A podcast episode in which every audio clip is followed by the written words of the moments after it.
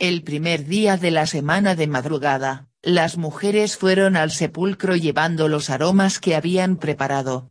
Encontraron removida la piedra del sepulcro. Y entrando, no encontraron el cuerpo del Señor Jesús. Mientras estaban desconcertadas por esto, se les presentaron dos hombres con vestidos refulgentes. Ellas estaban llenas de temor, y no se atrevían a levantar la vista del suelo. Ellos les dijeron, ¿Por qué buscáis entre los muertos al que vive? No está aquí. Ha resucitado. Recordad cómo os habló estando todavía en Galilea, cuando dijo que el Hijo del Hombre tenía que ser entregado en manos de hombres pecadores, ser crucificado y al tercer día resucitar. Y ellas recordaron sus palabras. Habiendo vuelto del sepulcro, anunciaron todo esto a los once y a todos los demás eran María la Magdalena, Juana y María la de Santiago. También las demás que estaban con ellas contaban esto mismo a los apóstoles. Ellos lo tomaron por un delirio y no las creyeron. Pedro sin embargo, se levantó y fue corriendo al sepulcro. Asomándose, vio solo los lienzos. Y se volvió a su casa, admirándose de lo sucedido. Aquel mismo día, Dos de ellos iban caminando a una aldea llamada Emmaus, distante de Jerusalén unos 13 kilómetros. Iban conversando entre ellos de todo lo que había sucedido.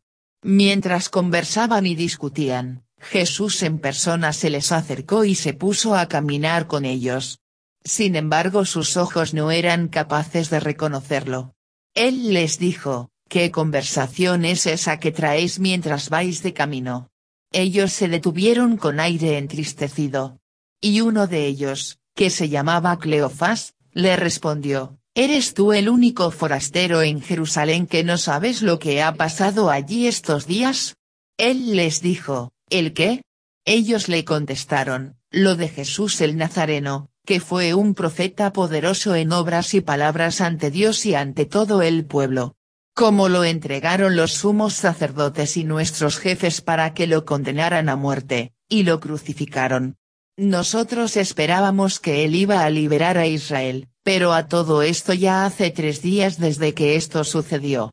Es cierto que algunas mujeres de nuestro grupo nos han sobresaltado, pues habiendo ido muy de mañana al sepulcro y no habiendo encontrado su cuerpo, Vinieron diciendo que incluso habían visto una aparición de ángeles que decían que está vivo. Algunos de los nuestros fueron también al sepulcro y lo encontraron como habían dicho las mujeres, pero a él no lo vieron. Entonces él les dijo, qué necios y torpes sois para creer lo que dijeron los profetas. No era necesario que el Mesías padeciera esto, y que entrara así en su gloria y comenzando por Moisés y siguiendo por todos los profetas, les explicó lo que se refería a él en todas las escrituras. Llegaron cerca de la aldea donde iban y él hizo ademán de seguir adelante. Pero ellos le insistieron diciendo, Quédate con nosotros, porque atardece y el día se acaba. Y entró para quedarse con ellos. Sentado a la mesa con ellos, tomó el pan, pronunció la bendición, lo partió y se lo iba dando. En ese momento se les abrieron los ojos y lo reconocieron. Pero él desapareció de su vista. Y se dijeron el uno al otro. ¿No ardía nuestro corazón mientras nos hablaba por el camino y nos explicaba las escrituras? Y levantándose en aquel momento se volvieron a Jerusalén, donde encontraron reunidos a los once con los de su grupo, que decían, es verdad, el Señor ha resucitado y se ha aparecido a Simón. Y ellos contaron lo que les había pasado por el camino y cómo lo habían reconocido al partir el pan.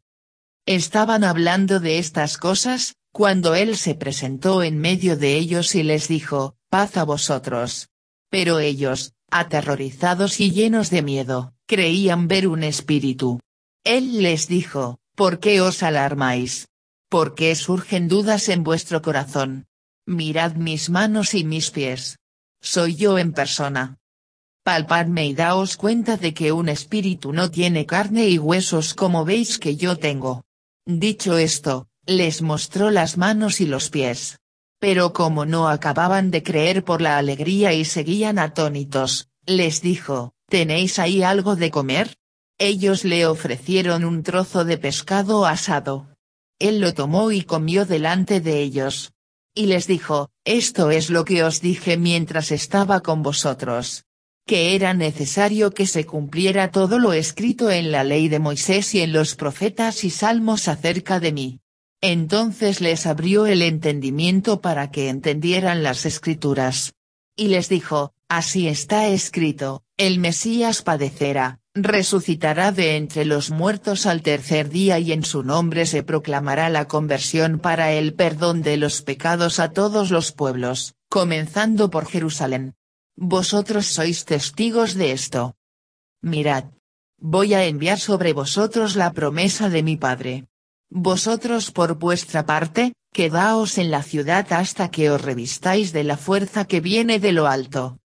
Después, Jesús los llevó hasta cerca de Betania, y levantando sus manos, los bendijo. Y mientras los bendecía se separó de ellos y fue llevado a cielo. Ellos se postraron ante él y se volvieron a Jerusalén con gran alegría. Y estaban siempre en el templo bendiciendo a Dios.